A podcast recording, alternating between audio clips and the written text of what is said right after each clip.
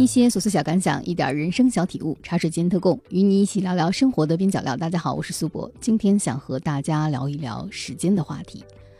相信这几天大家都会对李玟骤然去世的这个消息感到一种震撼，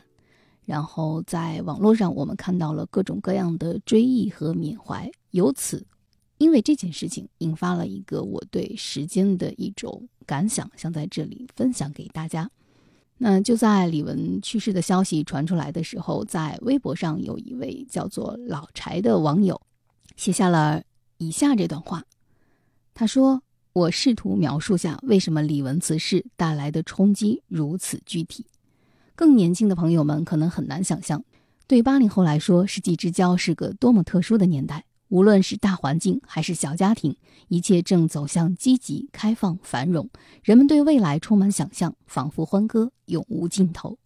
而技术尚未发展到如今这么便捷，我们获取信息的来源单一且权威。看电影用碟片，听音乐用磁带和随身听，娱乐资讯看当代歌坛。彼时，两岸三地正是群星璀璨的黄金时期，好作品都在那几年发生。那时候，我们正年少。一个人柔软的、敏感的、激烈的，想要饥渴的认识世界的青春期。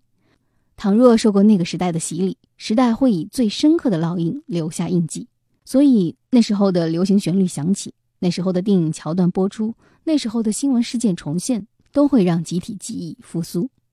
而一个那个时候的巨星离世，集体记忆的一小块就会变成灰色。接下来你将看到这集体记忆的灰色越来越多。我们也快四十岁了。我们的青春回忆越来越遥远，甚至进入到要逐渐说再见的时期。老去不是一瞬间的事，它由每个小型的告别组成。很明显，这个博主的这段感慨，除了对李玟辞世的一种惋惜，还有对自己青春已逝，或者是对一个他所回忆当中的美好时代的追忆。如他所说，他是一个较为典型的八零后的回忆。但是坦白说，作为一个八零后，我在看到这段文字的时候，虽然我能够共情于他所缅怀的这种欣欣向荣的互联网开始开放的时代，但我也还想说，除了八零后所缅怀的这种青春，在七零后的记忆里，在六零后的记忆里，在五零后的记忆里，甚至在这个地球上一代又一代人的记忆中，都会有属于他们的这一段。青春已逝的感慨，哪怕是在一战、二战的那种动荡的岁月里，也会有人去缅怀自己曾经相逢一个他所记忆当中美好的青年时代。那我之所以有这样的感慨，是因为最近我们在岛屿读书这档综艺节目已经又开始了它的第二季。我不知道收听茶水间特工的朋友有没有曾经看过我们在岛屿读书的第一季。那这两季节目都是以中国八零年代崛起的一些作家，像余华、像苏童、像西川、像莫言这样一群我们所熟知的纯文学领域的大文豪、大作家们，他们在一个岛屿上带领大家读书，回忆他们的青年时期。虽然他们不是八零后，但在这两季的节目当中，你仍然可以很清晰的感觉到他们。对自己青春岁月的一种追忆和缅怀，和我们八零后刚才我所提到的老柴所写的那段文字的追忆是一样的。好像有一句玩笑话叫做“人类的悲欢并不相通”，但我想说，有的时候我们对于青春的缅怀也好，对于一个已经逝去的你所想象当中的美好年代的追忆也好，那种追思的心情，那种。往日不再来的遗憾，还是有很多很多相似的地方。在最近的一期，我们在岛屿读书当中，余华回答了一下文学和时代的关系。我自己是非常喜欢这段回答。余华说：“因为文学不可能把时代全部给表现出来，它只能以一叶见秋的方式给表现出来。时代赋予文学一种。”它的一个时代的特征，因为每个时代的文学作品都是不一样的，然后不同的文学作品也不一样，所以它们之间的关系就好像水和河床的关系。如果你没有河床，你的水不可能积蓄起来，不可能一直在那流淌。所以对于时代来说，它就给你形成了一个河床一样的东西，然后你文学就是在它上面不断的流。如果没有河床，文学就被那些泥土给吸收掉，它不再是变成河水了，它就只能变成泥土中的水分了，是这样的关系。余华回答的是文学和时代的关系。那么刚才我们提到的一些影视歌，你所青年时期接触过的某种流行文化当中的现象，以及这些现象对你本人所产生的这种作用，你和这些文化现象之间的连结。其实都是水和河床的关系，河床承载着水流向前，好像又回到一个非常非常古典的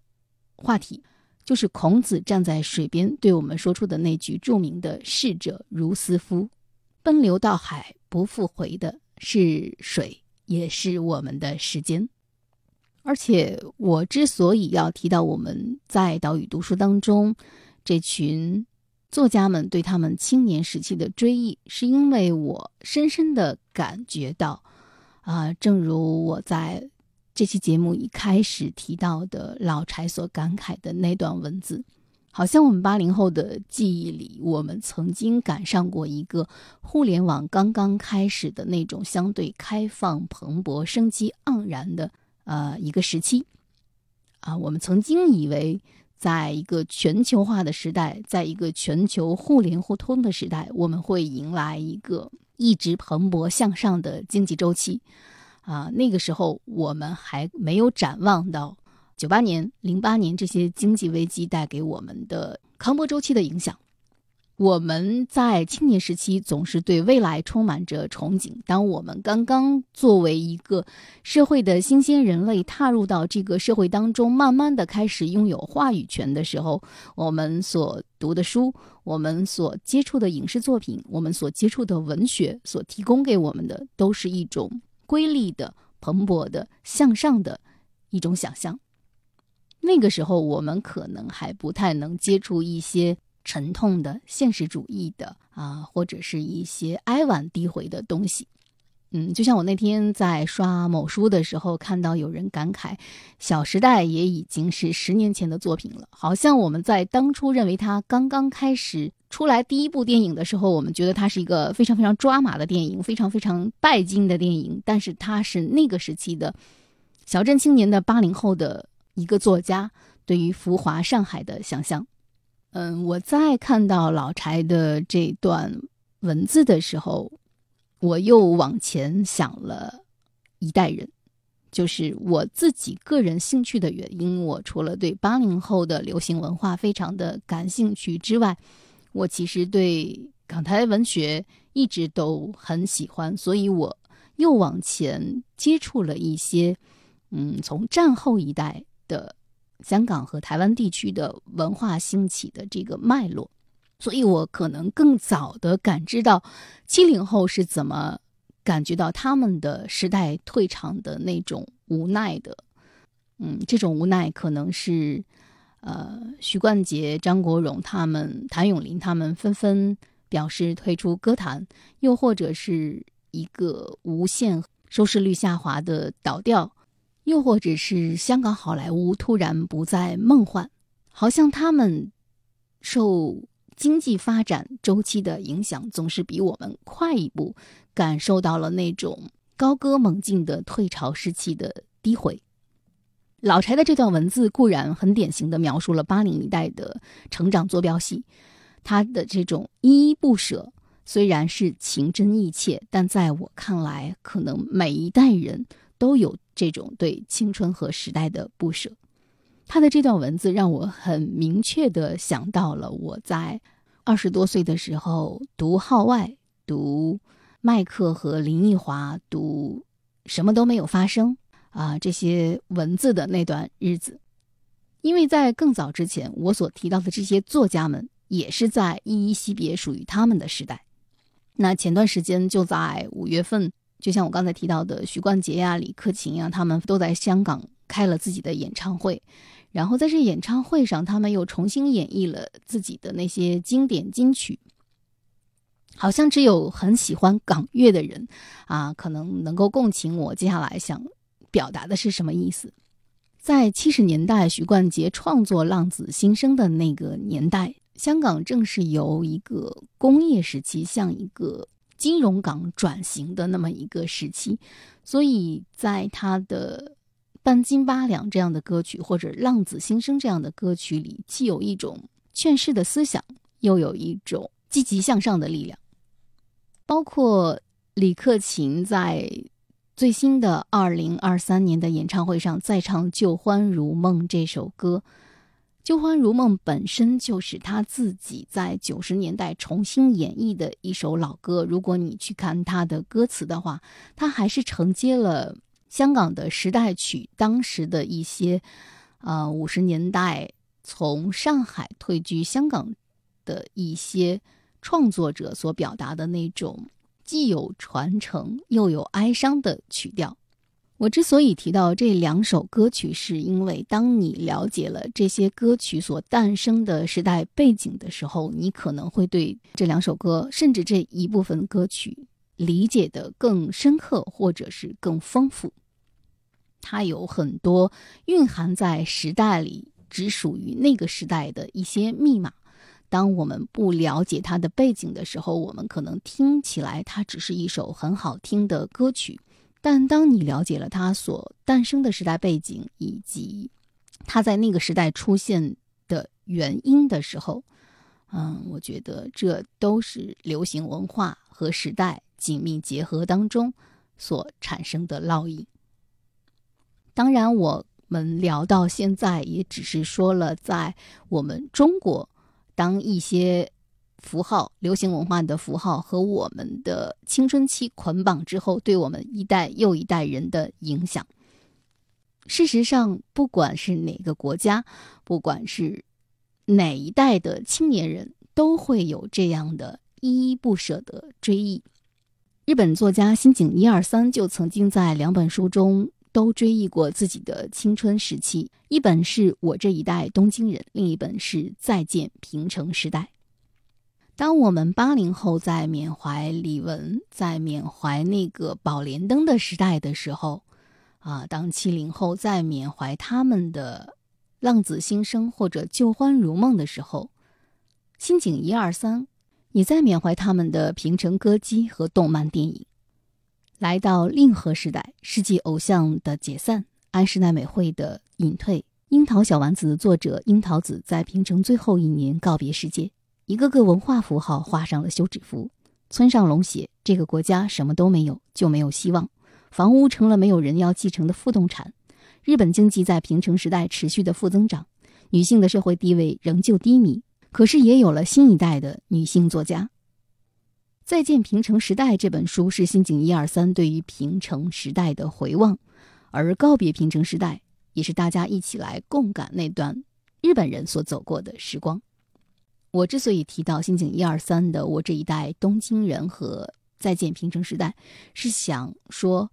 每一代人可能都会面临不断的在成长的过程中挥别他青少年时期的文化符号，时代的大浪就是这样。当你的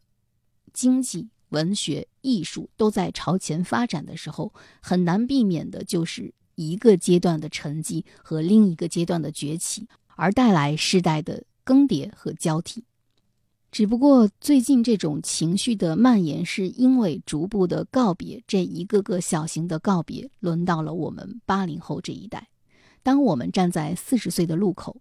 好像朝前，我们已经度过了二十年的青年期到中年期的这段人生旅程，往后看，我们不知道会面临一个怎样的老年。最近我常常想起一句在现在还比较有争论的话，叫做“时间是不存在的”。你到底是从物理学的意义、天文学的意义来理解这句话，还是从一种社会？理论的角度来思考这句话，都有它的道理。当你能够接受时间是不存在的，当你能够接受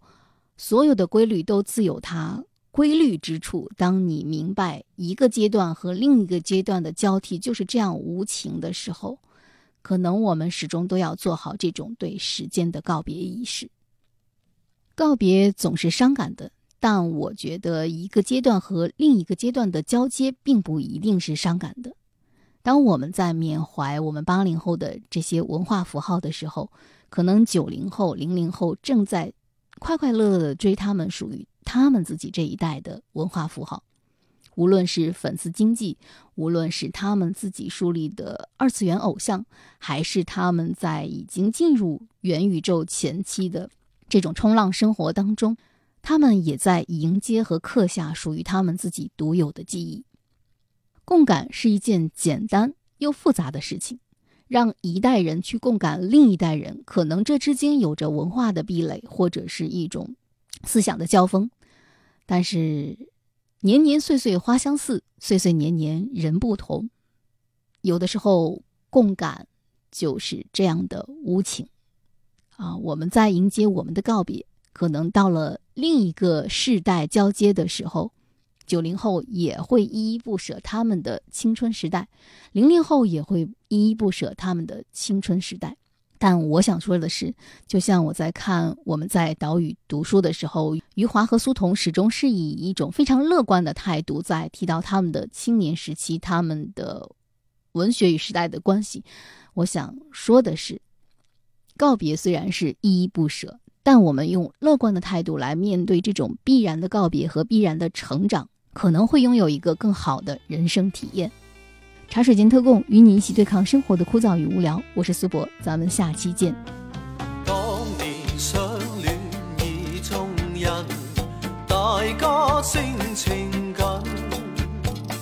祖宗爱近极亲密，深深相